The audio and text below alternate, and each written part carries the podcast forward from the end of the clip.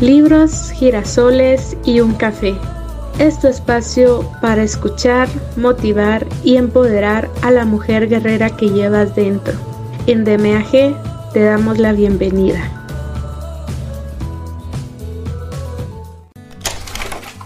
Hola y bienvenidas a este espacio. Les saluda de nuevo Maggie Pineda, su compañera de viaje. En esta ocasión, la nueva aventura con DMAG se llama Arreglar tu desmadre, de Sarah Knight.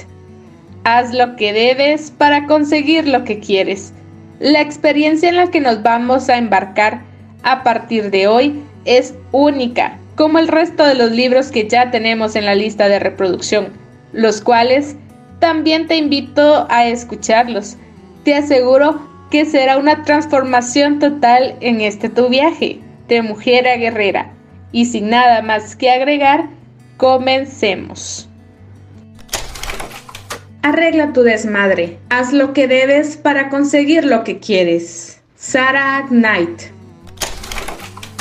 ¿A dónde va el tiempo? Antes prometí abordar el tema de... Las personas que creen que no tienen tiempo extra. Porque sus días ya están a punto de estallar de mierdas por hacer. Soy particularmente comprensiva con esta creencia porque viví de esta forma por más de 30 años. El día no tiene suficientes horas. O la semana o el mes. Era una especie de mantra y se sentía como algo muy real cuando lo decía para explicar por qué me quedaba a dormir en vez de hacer ejercicio u ordenaba pizzas en vez de cocinar la cena. Pero que en realidad no era totalmente cierto. La verdad era que yo priorizaba dormir en lugar de hacer ejercicio y la conveniencia en lugar de una especie de fantasía a la Marta Stewart, que nunca fue lo mío. No era que no tuviera horas suficientes en el día, era que no quería utilizarlas para la calistenia y la cocina, y aprendí a reconocer y admitir eso. Hashtag no me arrepiento. A diferencia de mí, y sin embargo, Tal vez tú seas una ardilla con hijos que requieren vitaminas en su cena. O tal vez llegues a tu casa muy tarde por la noche y prepares cualquier tipo de comida de nivel de Marta o no. Y la tengas lista en la mesa antes de que esos niños se deban ir a la cama.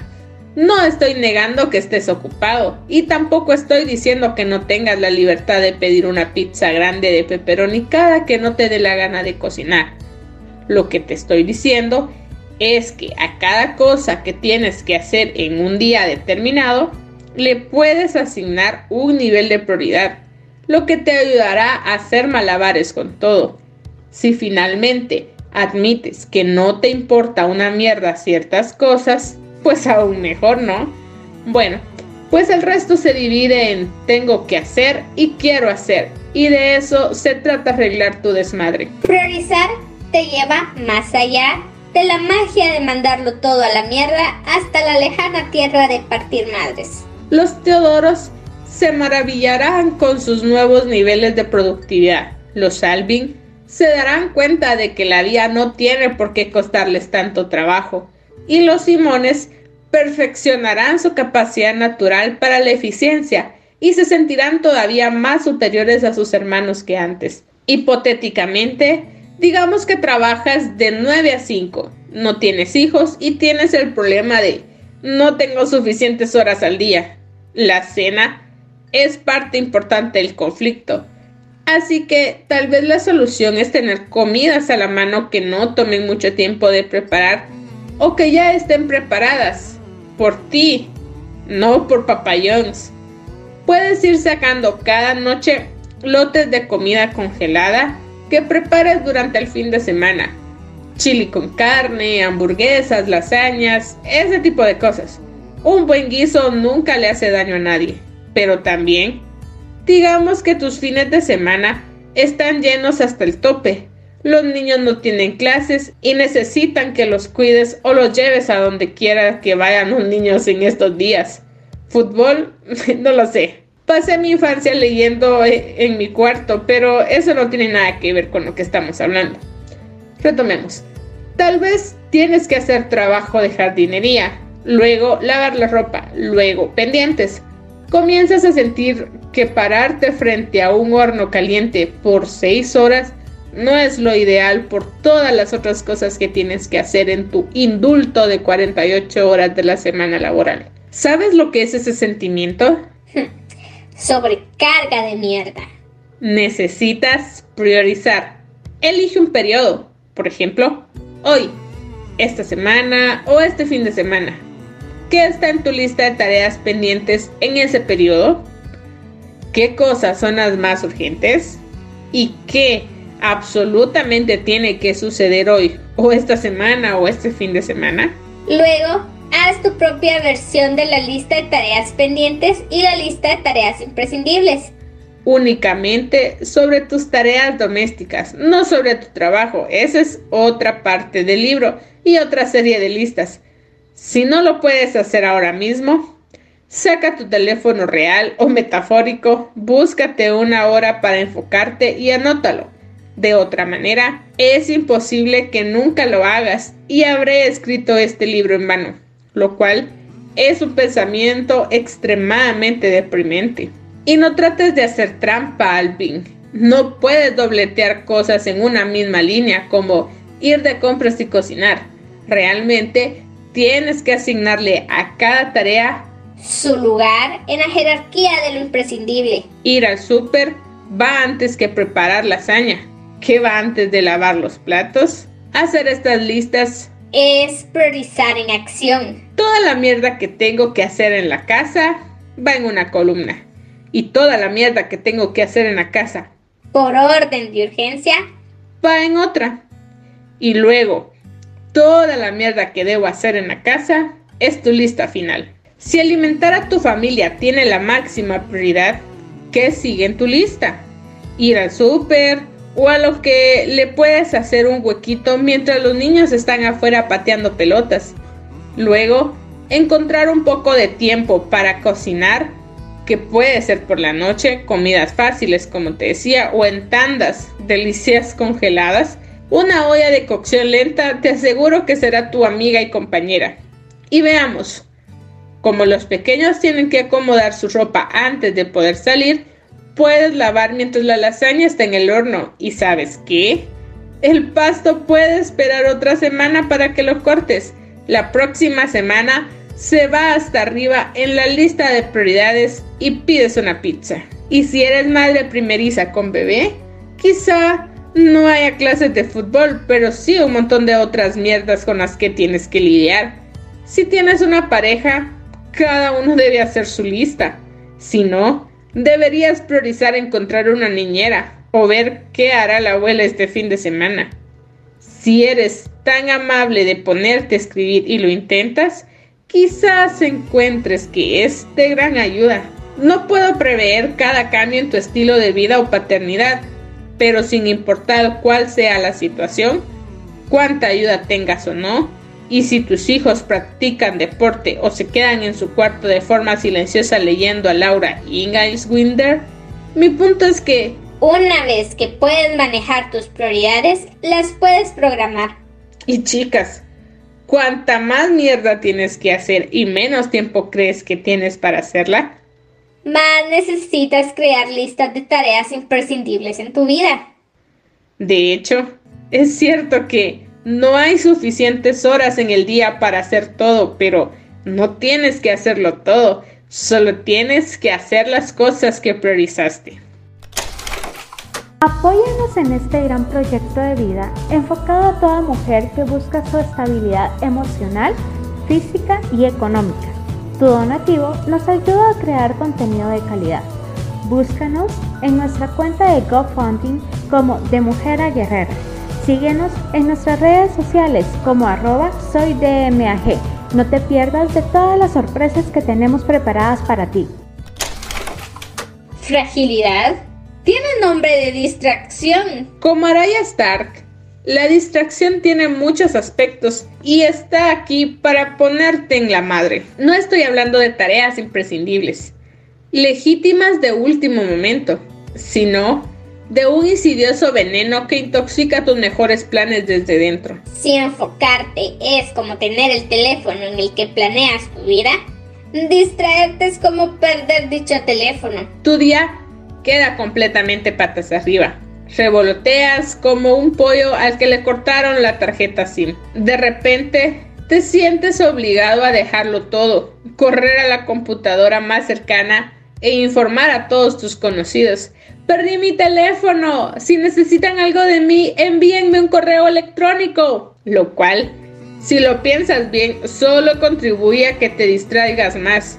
Yo podría lograr muchísimas cosas en un día si las personas dejaran de enviarme correos electrónicos. No lograrás nada hasta que tengas ese pequeño dispositivo en tu manita caliente. Solo así regresará tu capacidad para enfocarte. Por lo tanto, así como necesitas mejorar tu relación con el tiempo, también necesitas distanciarte de la distracción. Hay tres sencillas formas para hacer esto. 1. Tomar una acción evasiva. Así como sabes que debes sellar tus ventanas antes de un huracán, conoces tus propias debilidades.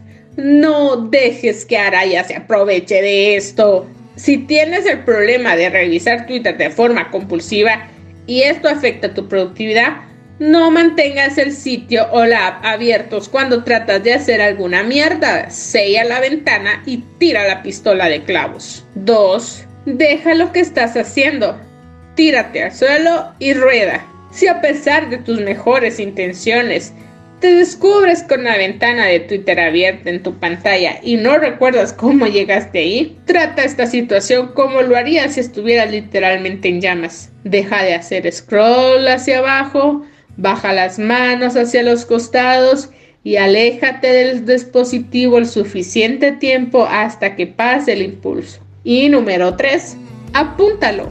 No tiene nada de malo tomarse un descanso mental de vez en cuando. Un descanso mental se convierte en una peligrosa distracción cuando no está planeado o se extiende por mucho tiempo. Está bien, tal vez no tan peligroso como Araya Stark, pero esta vida no se va a ganar sola, nenas. Si sabes que no puedes resistirte a la seducción del pajarito azul, solo agrega 10 minutos a tu plan de ¿cuánto me va a tomar llevar a cabo X tarea? Para refrescarte lo que sea que esto signifique para ti. Ponerte al corriente con lo último de las Kardashian, sumergirte en un análisis de las estadísticas de la temporada deportiva actual o dar clic para ver lo que Emergency Kittens tiene que ofrecer. Miau. Eso está muy bien. El mago del control de impulsos. Anteriormente, en el libro pudiste haber notado que uno de mis ejemplos sobre no tener tu desmadre arreglado incluía estar gorda. Bueno, algo así como si estás harto de estar en bancarrota, gorda y confundida, por favor no tomes esto como una crítica mía sobre tu talla de pantalones. La pérdida de peso simplemente suele aparecer una y otra vez cuando se habla de no tener tu desmadre arreglado, por lo que es un tema que merece ser atendido. Si bien no soy nutrióloga ni entrenadora personal, hasta donde yo entiendo una dieta o un régimen de entrenamiento es solo una estrategia. Pérdida de peso, objetivo de acondicionamiento, más un plan de lograrlo. Y apegarse a esa estrategia requiere enfoque en comidas y entrenamientos individuales. Y compromiso. Comer las cosas correctas, mover las partes del cuerpo correctas, etc. El mejor libro de dietas que todavía no está en el mercado solo cuenta con dos páginas. Comer menos y moverte más. Muy fácil, ¿cierto? Nadie te puede parar, excepto por un maldito problema. El control de impulsos. El control de impulsos no debe ser confundido con la distracción. Que llega a ti de todas partes cuando menos te lo esperas y de muchas formas. Es difícil combatir la distracción porque no puedes controlar todos los escenarios en los que aparece. Esta mierda es astuta. Pero los impulsos, comer entre comidas, desayunar helado, quedarte acurrucado en la cama en vez de sudarlo todo en la máquina elíptica, son percibidos, procesados y ejecutados, o no, por una sola entidad. Tú. No te distrajo un pedazo de pastel. Actuaste bajo el impulso de untar ese pegajoso glaseado de crema de mantequilla en tu lengua y en ese momento fue más fuerte que tu deseo de perder peso o ponerte en forma. Y eso no tiene nada de malo, pero si actuar bajo ese impulso contribuye con tus sentimientos de enojo, tristeza o frustración por fallarle a tu objetivo, entonces quizás debas admitir que tienes un problema con la situación de controlar impulsos. Arreglar tu desmadre y confrontarlo con la cabeza en alto. Si la distracción es Araya Stark, entonces el control de impulsos es más como el mago de Oz. No es un malvado asesino que cambia de rostro. No. Solo es un hombre con chaleco ridículo que tira de las cuerdas mentales detrás de la cortina de tu cerebro, ocasionando problemas. Se sale completamente con la suya cuando te niegas a mirar detrás de la cortina para reprimirlo. Una vez que empieces a ponerle atención, no tendrás más remedio que entrar en cintura. Aquí hay algunos temas de discusión para comenzar. 1. Oye, mago, deja de estar chingando. 2. Quiero caber en el traje que compré para la boda de Greg. No comerme esa bolsa de M&M's de cacahuate y llorar hasta quedarme dormida. 3. Estoy emocionada por los brazos de jugador de tenis que estoy desarrollando y te agradecería que no impidieran mi progreso en el gimnasio esta mañana. 4. ¿Qué tal si nos inclinamos por el hoy me siento bien conmigo misma en vez del mierda lo hice de nuevo? Y 5. Te estoy viendo, amigo. El mago del control de impulsos no es más que un charlatán con un chaleco ridículo. Tú mandas y tú le dices a él qué hacer, no al revés. Y honestamente, un charlatán en un chaleco ridículo, ¿eso es lo que realmente te está deteniendo de ir al gimnasio? Eso pensé. Tomar la decisión sobria. El momento más difícil para controlar tus impulsos es cuando estás borracha. Créeme, me ha pasado. Llevaba puesto un cono de esos naranjas en la cabeza y el mago solo estaba ahí tomándome fotos. Es un desgraciado. Por eso es que empecé a tomar la decisión sobria, lo que frena no solo mi forma de beber, sino también sus efectos secundarios, como atascarme una gran cantidad de alimentos dos horas después de haber cenado perfectamente bien. No me gusta hacer dieta, pero tampoco me gusta tener que comprar pantalones tres veces al año porque no puedo, ya sabes, controlar mis impulsos. Tomar la decisión sobria significa, en esencia, darle la noche libre al mago. No habrán impulsos de momento ocasionados por el tequila, porque ya lo controlaste antes de salir de casa.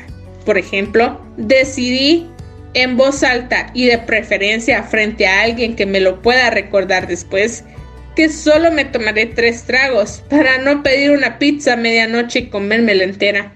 Entonces, estoy obligada a revisar mi compromiso cuando el cantinero o mi amigo Phil busque tentarme con la cuarta ronda. Esta estrategia no es 100% efectiva por obvias razones, pero me ha ayudado a evitar un montón de disgustos.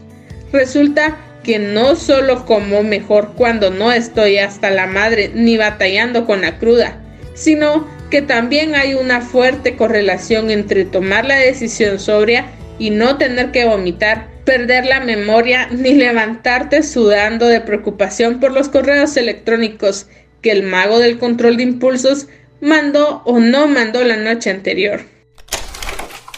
Curso por correspondencia. Ah, Seguro te estabas preguntando cuándo llegaríamos al correo electrónico, ¿cierto? Es una chingadera, lo sé. En la era moderna, mantenerte al corriente en tus correos electrónicos es la encarnación del antiguo dicho, no es fácil, pero alguien tiene que hacerlo. Y por desgracia, ese alguien eres tú.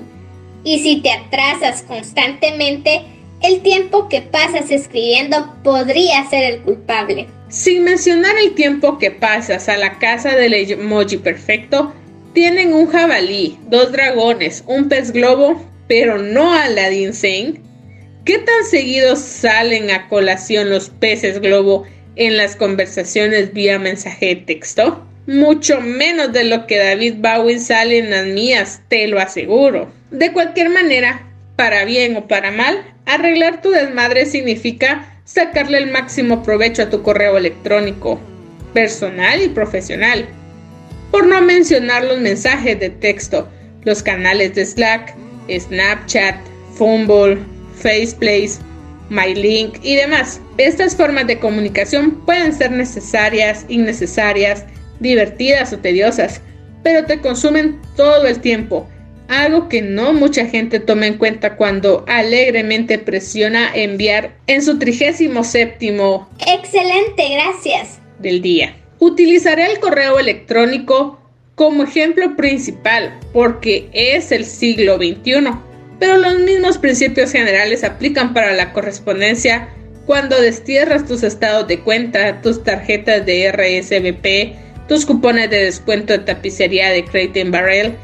Oye, 20% de descuento en un sillón no es nada despreciable. O el equivalente a un año de catálogos atleta que no te sirven de nada a menos de que crezcas 10 centímetros este año y desarrolles un gusto por el spandex y los estampados. ¿En qué estábamos? Eh, cierto, en el correo electrónico. De acuerdo. Entonces, ahora en vez de que te escondas en tu escritorio como, no sé, un cobarde, necesito que te sientes derecha, flexiones esos dedos con los que tecleas y te pongas a trabajar si tu bandeja de entrada es del tamaño del monte Everest, canalicemos a tu Sherpa interior y escalemos. No importa el tamaño de tu bandeja de entrada, sino cómo la uses. Alegar.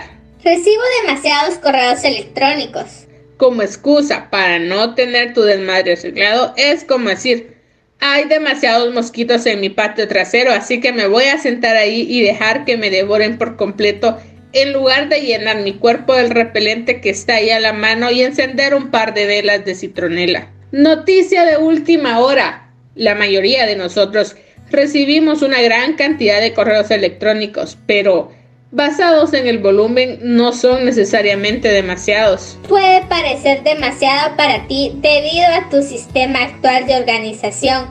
Que está a medias o no existe. Sí, algunos recibimos más que otros, pero la cantidad de correos electrónicos no es realmente el problema. El problema es el manejo del tiempo.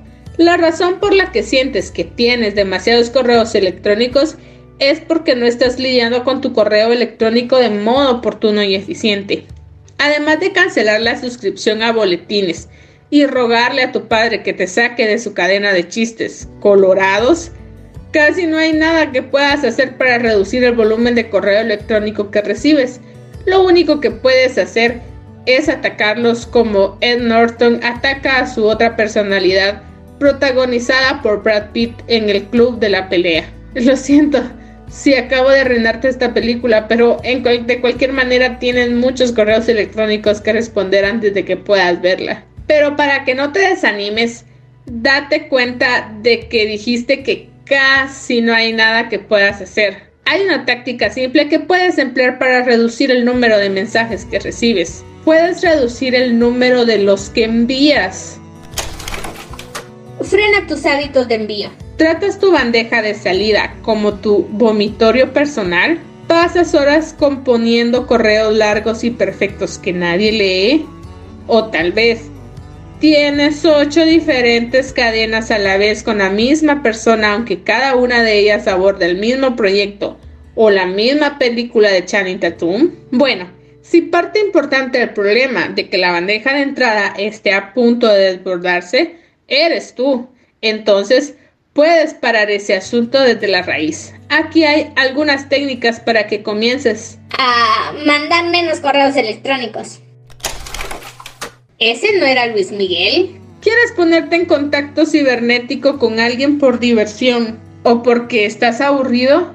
Procrastinando mucho. Así que envías tres inofensivos pero innecesarios correos electrónicos sobre el clima, sobre las baratas en Suburbian y sobre el tipo en el camión que toma por las mañanas que podría haber sido Luis Miguel pero probablemente no lo era. Pasas dos minutos componiendo cada correo electrónico y, sorpresa, recibes tres respuestas a las cuales les dedicas dos minutos más en cada una para leer y posiblemente contestar otros dos minutos. El ciclo de respuesta incesante continúa. De repente, hoy dedicaste 20 minutos en tres diferentes conversaciones por correo electrónico sin sentido ¿Y te preguntas por qué tu bandeja de entrada está inflamada como los tobillos de una señora embarazada en agosto? Yo también puedo caer víctima, pero intento ser juiciosa. En ocasiones voy tan lejos como escribir un mensaje de dos minutos y luego pienso por un segundo, se abrirá una molesta caja de Pandora para mí o para la persona del otro lado y lo borro. Tal vez perdí dos minutos y un segundo, pero al menos me ahorré el tiempo de lidiar con una posible respuesta por no mencionar la inútil historia sobre Luis Miguel que le ahorré a mi esposo. Vete por el todo incluido. Si tienes un jefe, colega o cliente con el que te escribes de forma regular, intenta condensar tus comunicaciones a uno o dos mensajes en lugar de 5, 6 o 16. Si tu pregunta o idea no es urgente, ponle un mensaje borrador al que le puedas agregar cosas durante la semana y envíalo todo junto. Esto también te ayudará a separar el trigo de la paja. Si escribes borradores que solo ves tú, tal vez para el miércoles habrás notado que la pregunta de lunes era estúpida. Bórrala y nadie tiene por qué enterarse. Hazlo en la antigua. Levanta el teléfono, desplázate hacia el otro lado del pasillo, enciende los walkie-talkies y desperdiciarás menos tiempo teniendo una sola conversación en vivo con otro humano que con ese ir y venir de correos electrónicos, especialmente si gastas tiempo valioso tratando de dar con el tono correcto. El tono es una cosa que sale bastante bien de tu boquita santa, sin necesidad de emoticones. ¿A quién le importa? Cada idea que llega a tu cabeza no tiene por qué ser convertida en un correo electrónico y convertirse en un caso de tifoidea que se ponga en cuarentena. Antes de que comiences a escribir, cuestiónate. ¿Esto importa una mierda? La mitad del tiempo te aseguro que no es así. Y aquí hay algunas técnicas para mandar mejores correos electrónicos.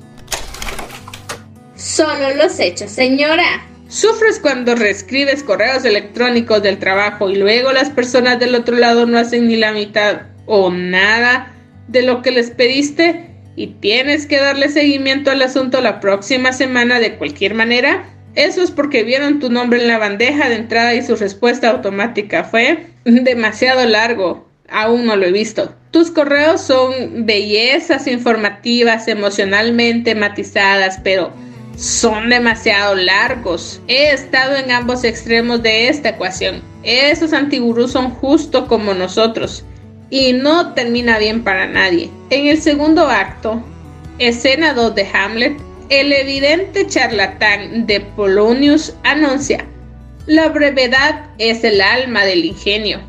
Bueno, también es el alma de la comunicación efectiva en el trabajo. Tú Apégate solo a las madres importantes, sin adornos retóricos, y pasa menos tiempo redactando tu misiva. Ellos, si la leen en realidad, todos ganan. Pregunta lo que es importante. Cada que se celebra una conferencia de prensa en la televisión, hay cerca de 30 periodistas por cada uno que logra hacerle una pregunta a la celebridad, el político o el director del FBI en la mesa. Esto quiere decir que si los eligen, su pregunta tiene que importar, e importar mucho. Uno, quizás dos enunciados dichos de forma concisa. Piensa en tus correos electrónicos de la misma manera. Pregunta lo que más necesitas que te respondan en la primera línea y tendrás más posibilidades de obtener una respuesta. También podrás notar que son innecesarias las líneas de la segunda a la 99. Ponga a correr el reloj. Establece lo que es urgente de antemano y sin embargo no con esos horribles signos de exclamación rojos. Esos son como un suicidio cibernético. En su lugar, utiliza lenguaje claro e informativo en la parte del mensaje como necesito saberlo antes de las 5 pm.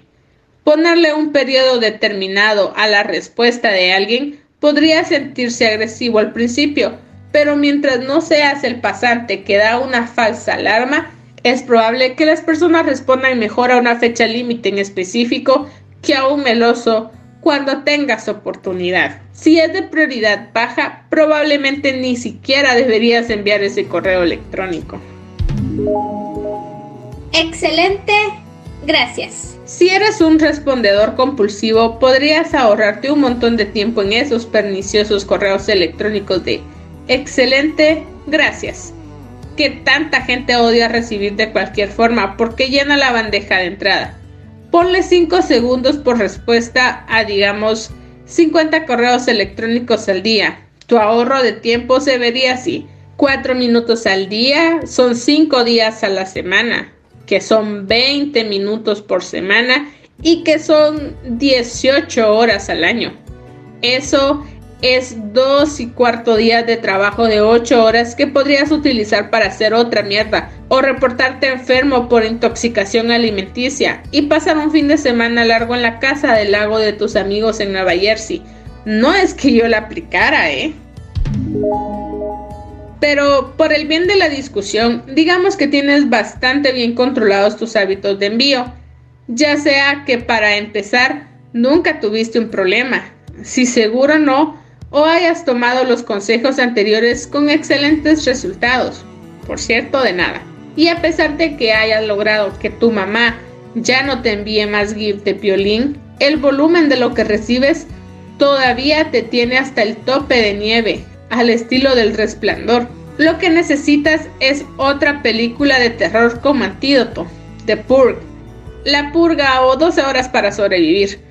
Tal vez durarás más de dos horas sentado, pero al final tendrás los pelos de punta de una buena manera. La purga. Una amiga mía recién me confesó que tiene 13.000 correos electrónicos conviviendo ahí en su cyber garage. No hace falta decir que lloro por ella.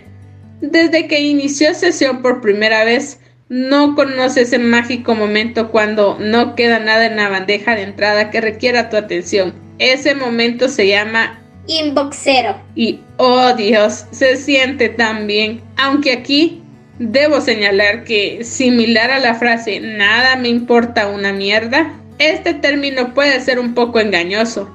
Que nada te importe una mierda implicaría que vivieras solo, desnudo y en un tanque de aislamiento sensorial, lo que supongo significa que tampoco recibirías ningún correo electrónico pero eso no es algo factible para nadie que no haya salido de una historia de Philip Cake Dick. Conseguir que literalmente tengas cero mensajes en tu bandeja de entrada también podría parecer poco factible, pero ciertamente puedes acercarte. Lo que tú y mi amiga, que Dios la bendiga, tienes que hacer es purgar, purgar y purgar. Y luego Flexionar esos músculos de purga de forma diaria o semanal para garantizar que nunca más tengas que dedicarle más de una pequeña cantidad de tiempo a eso. La purga inicial puede tardar un día entero si tienes 13.000 correos electrónicos. Podría tardar una semana, pero si te tomas en serio lo de arreglar tu desmadre a largo plazo, tienes que crear una estrategia, enfocarte y comprometerte a corto plazo. Dedica el tiempo ahora para ahorrarlo después. Así se ve la purga. 1. Crea una estrategia. Llegar a cero o cerca de cero mensajes al borrar, archivar o responder todo lo que está en tu bandeja de entrada ahorita de una vez por todas. 2. Enfócate. Reserva el tiempo necesario en tu calendario. Rápido, antes de que recibas 10 correos más.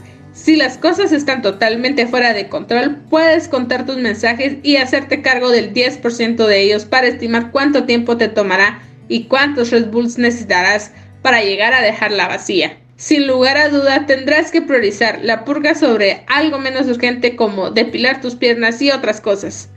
Tip profesional. Purga temprano por la mañana o tarde por la noche ayuda, ya que es menos probable que recibas una tonelada de mensajes nuevos mientras intentas tomar el control de la situación actual. Y tres, comprométete.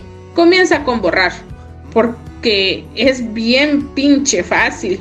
Ahí es cuando te sentarás con un dedo en la tecla de flecha hacia abajo y otro en el icono de papelera, listo para eliminar los boletos de avión caducos, las hojas de registro Await Wagers y los correos no deseados que inexplicablemente no borraste en el momento que llegaron. ¿Planeabas responderle a ese amable hombre nigeriano que te pidió que le enviaras 300 mil dólares? Organizarlos por la persona que los manda es una chulada, puedes erradicar todos los correos de recursos humanos de un solo golpe. ¿Alguna vez has recibido algún correo útil de recursos humanos? exacto. Después, tienes que archivar. Tu programa de correos electrónicos viene con una función para agregar carpetas. Confía en mí. Si hay un mensaje que no requiere de una acción, pero necesitas acceder a él posteriormente, puedes crear una carpeta y luego archivar esa mierda. Mis carpetas de correos tienen nombres como invitaciones para hablar, Alemania y misceláneo. La carpeta misceláneo funciona como el cajón en el que apilas todos tus juguetes sexuales cuando viene tu mamá de visita. Te aseguro que es muy útil. Por último, es momento de contestar. Esto es lo que has estado evitando todo el tiempo, decirles a las personas que nunca recibiste el correo o todavía no has tenido tiempo para verlo, porque o bien legítimamente no lo viste entre tus otros 12.999 correos, o priorizaste esa cadena de respuesta con tu amiga Tina sobre tus síntomas de infección urinaria, sobre, ya sabes, el trabajo de verdad. Es hora de servirte un vaso enorme de jugo de arándano y acabar con ellos una vez separados de la manada. La mayoría será bastante fácil de detectar y eliminar, pero si un mensaje en particular tomará mucha cabeza o tiempo para contestar, sepáralo y calendariza eso como una actividad individual en tu lista de tareas imprescindibles de la semana. Solo préstale atención a Polonius mientras lo hagas. Entonces, el trasero en la silla y a borrar, borrar y borrar. Ve un paso más allá y archivar, archivar, archivar. No seas ese tipo de personas y a contestar, contestar, contestar. El día a día o semana a semana. Una vez que hayas purgado tu camino hacia el inbox cero o algo cercano, ponerte al día con el correo electrónico no será un eterno desastre de forma perenne. Créale su propio intervalo de tiempo donde te enfoques en él y solo en él. X durante Y minutos u horas dependiendo de tus necesidades. Y si tienes una reacción pavloviana al ping de las notificaciones de tu teléfono celular o computadora, sabes que puedes apagarla, ¿verdad? Yo solía hacer eso cuando quería editar en mis escritos sin ser interrumpida y nunca me perdí de un mensaje urgente. Toda esa mierda me esperaba después de la comida, cuando estaba lista y preparada para lidiar con ella. Por supuesto, trabajaba en publicidad. Si eres un empleado de Google, podrían llevarte a juicio por eso. Eso es un llamado al buen juicio de cada quien. La clave es manejar bien el tiempo y saber cómo se ve tu volumen regular de correos. No esa reserva de locura que construiste durante los últimos seis meses. Puedes llevar a cabo la purga del 10% de la que hablé extrapolarla y luego separar el tiempo que necesites para manejar tu correo durante tu día o semana. Si pones de presupuesto 30 minutos o 2 horas para hacer eso y nada más eso, estarás más organizado, menos agotado y ya no tendrás la reputación de ser la chica que nunca responde los correos. Ansiedad de bandeja de entrada. Por último, tengo un tip especial para todos los Simones allá afuera. ¿Te preocupa que si te alejas de tu correo electrónico por demasiado tiempo, rueden cabezas, caigan imperios y las ardillas nunca vuelvan a ser contratadas para dar un concierto y que todo eso sea tu culpa? Entonces, Tienes ansiedad de bandeja de entrada. Y estoy aquí para decirte que responder de forma patológica, aunque sea tentador, tampoco es la respuesta. Sé que piensas que lo es. Yo también lo hice por 20 años o por el tiempo que lleva existiendo el correo electrónico, hasta que descubrí que estaba atrapada en el ciclo de respuesta incesante. Sin principio ni fin, menos grotesco que el cien pies humano, pero igual de trágico. Para empezar, responder tus correos de forma patológica al momento que llegan es clásico comportamiento proactivo versus reactivo. Es como intentar pisar el agua en vez de nadar hacia la costa. Estás gastando toda esa energía para quedarte en el mismo lugar. Y que por cierto es un mal lugar, un lugar de ansiedad. Bien, podrías amarrar esas cadenas de correo electrónico a tus tobillos y hundirte hasta el fondo, porque para allá vas de cualquier manera. Si te enganchas en actos agresivos de borrar, archivar, contestar todo el día, nunca lograrás nada más y te ahogarás en correos. ¿Lo entendiste? Probablemente también acabes respondiendo demasiado rápido a un mensaje y dándote cuenta en segundos o una hora después de que había más por decir y necesitarás otro correo. Espera. No seas reactivo. Enfócate en eso después de un tirón. Cuando tengas el tiempo y la energía de ser precavido, estratégico y proactivo. Cuando puedas responder como diría Joy Friday, solo los hechos, señora. Y tengas el tiempo de ir por el todo incluido. Si te encuentras en las garras de la ansiedad de bandeja de entrada, utiliza el ejercicio de la página 90 de dejar lo que estás haciendo, tirarte al suelo y rodar.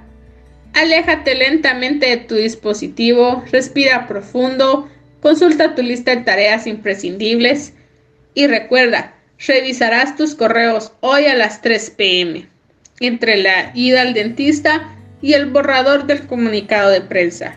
La magia de programar, ejemplo, calendarios, ejemplo, es que esto puede liberar tu mente de la ansiedad de bandeja de entrada. Ahí, Medito, tienes un poco de despeje mental de buena calidad. A todas las guerreras que nos escuchan, queremos invitarlas a que sean parte de nuestra red de profesionales y compartan este gran viaje para apoyar a toda mujer que busca su crecimiento y bienestar total. Escríbenos al correo talento arroba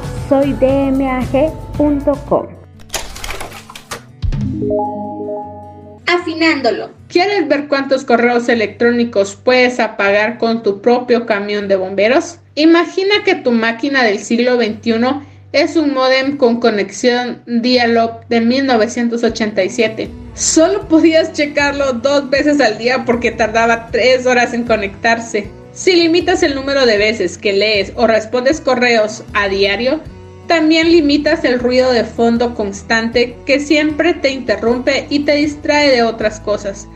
En lugar de eso, cada sesión de lectura se vuelve cada línea más en la lista de cosas por hacer y otras personas responderán muchas preguntas con el tiempo suficiente de lag entre sesiones, ya que sea que estén relacionados con el trabajo, o con dónde nos vemos para comer, lo cual resulta en 17 mensajes acerca de los méritos relativos de Olive Garden versus Red Lobster, que puedes eliminar fácilmente la próxima vez que te conectes. Esto aunado a los palitos de pan ilimitados, gracias a Olive Garden, obviamente. Y aunque el correo electrónico es probablemente la amenaza más común y dominante para no arreglar tu desmadre, la correspondencia toma muchas formas, como lo dije antes. Después de leer esta sección y tomártela en serio, tal vez te encuentres pensando dos veces antes de enviar ese texto innecesario o de publicar en Slack. No vaya a ser que generes una avalancha de distracciones autoimpuesta y un ciclo de respuesta innecesaria que no te deje respirar. Deja tú hacer alguna mierda. Es difícil ser un cien pies humano.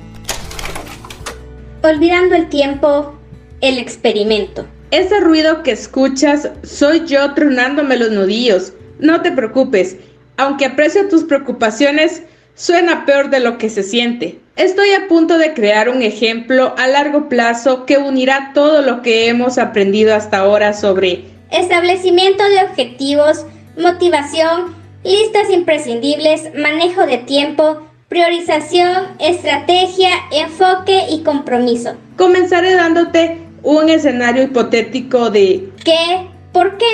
Y te guiaré a través de él paso a paso. ¿Qué está mal con mi vida?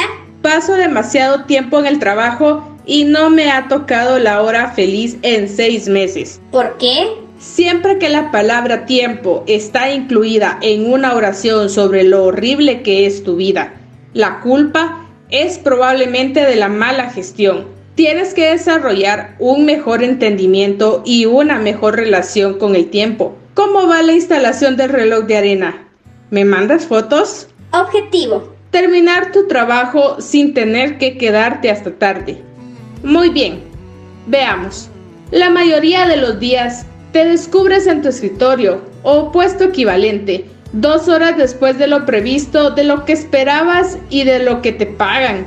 Estás atrapado en una rutina de llegar tarde llena de complacencias. Parece que necesitas motivarte. Prueba el poder del pensamiento negativo. Para eso, 1. ¿Odias trabajar tarde? 2. ¿Te hace enojar? 3. ¿Pasas tu hora de la comida fantaseando con venganzas que incluyen máquinas fotocopiadoras, revistas pornográficas y las fotos familiares de tus colegas? Cosas que podrías implementar solo si te quedas todavía más tarde. ¿Quieres dejar de gastar tu tiempo y energía en odio, ira y venganza? Y en su lugar, dedicar ese tiempo y energía a terminar tu trabajo para que puedas decir, ahí se ven, antes de que la hora feliz solo sea un recuerdo distante? Sí, así lo pensé. Ahora, apliquemos la teoría ATD a esta situación. Llaves, teléfono, cartera y reporte. Entonces, ¿cuál es nuestro objetivo? terminar el trabajo sin tener que quedarnos hasta tarde. ¿Cuál es la estrategia? Transformar tu lista de tareas pendientes en una lista de tareas imprescindibles. Al planear tus funciones y priorizarlas, partirás tu día en tareas pequeñas y manejables, en vez de tener una enorme masa de informes de urgencia indistinguibles. Esto minimiza el trabajo que tienes que hacer y si estás tratando de atiborrar menos tu día, te obliga a terminar antes. Si salir del trabajo a tiempo en realidad es un problema para ti, no lo escogí como situación hipotética porque se quejan poco de esto. Dale una oportunidad al método de tareas imprescindibles en el espacio de más abajo o en el papel reciclado de tu elección. Y entonces colocamos tres columnas. La primera, con el encabezado que dice toda la mierda que tengo que hacer en el trabajo en el futuro cercano. En la siguiente columna, toda la mierda que tengo que hacer en el trabajo por orden de urgencia. Y como resultado, una tercera columna que diga toda la mierda que debo hacer hoy. Enfócate. Aquí es cuando entra el manejo de tiempo. Lograste reducir tu lista de 10 elementos a 5 pero recuerda que enfocarte se trata de separar una cantidad realista de tiempo para poder realizar una tarea y utilizar ese tiempo exclusivamente para completarla. Unitasking. Para poder enfocarte de forma efectiva, tienes que saber cuánto tiempo toma completar esas tareas individuales. Por supuesto, habrá fluctuaciones en tu día laboral pero si ya mejoraste tus habilidades en el manejo de tiempo, podrás adaptar por instinto tu radio de tareas contratiempo conforme se vayan dando las cosas. Comprométete. Ya estableciste los elementos imprescindibles. Ya apartaste el tiempo para hacer cada uno de ellos. Ahora tienes que sacar tu cartera metafórica y el que paga manda. Siéntate, o párate o quédate suspendido en el aire.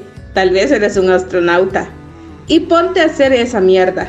Aquí es donde el poder del pensamiento negativo seguirá sirviéndote.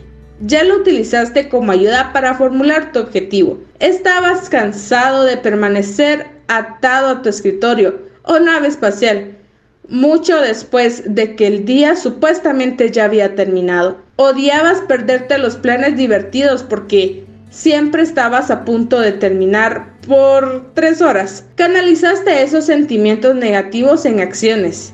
Ahora, continúa así. Si necesitas más motivación para comprometerte con el plan, suma los sentimientos de fatiga y el miedo a perderte de algo por estar desconectado y combátelos completando una tarea pequeña y manejable a la vez, tachando cosas de tu lista de tareas imprescindibles y dejando el trabajo no solo a tiempo, sino con una nueva sensación de realización y anticipación por ese primer martini a mitad de precio que no has bebido en meses. Por alguna razón, no la llaman la hora triste.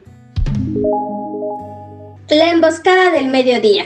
Ya sea que rompas sin querer un envase de pepinillos en el pasillo 3 o que recibas una visita sorpresa del CEO, a veces suceden cosas de improviso con las que tendrás que lidiar al vuelo. Eso significa que tienes que priorizar al vuelo también. Si trabajaste en tu lista de tareas imprescindibles, tu desmadre debe estar lo suficientemente arreglado como para sobrevivir un ataque sorpresa. Los Teodoros podrán salir de debajo de la cama, los Alvin podrán quedarse dentro del edificio y los Simones podrán seguir sin echarse seis clonazepam. Un beneficio oculto es posible que para hoy no hayas priorizado tanto como podrías y la verdadera emergencia que tienes que resolver ese mismo día te mostrará que, después de todo, hay algo que no pertenecía a tu lista de tareas imprescindibles. Como ven, tendrán los siguientes días para analizar y reflexionar todo lo que hemos aprendido hoy. Nos vemos la próxima semana para una siguiente dosis de este su espacio, libros, girasoles y un café. Un abrazo y hasta pronto.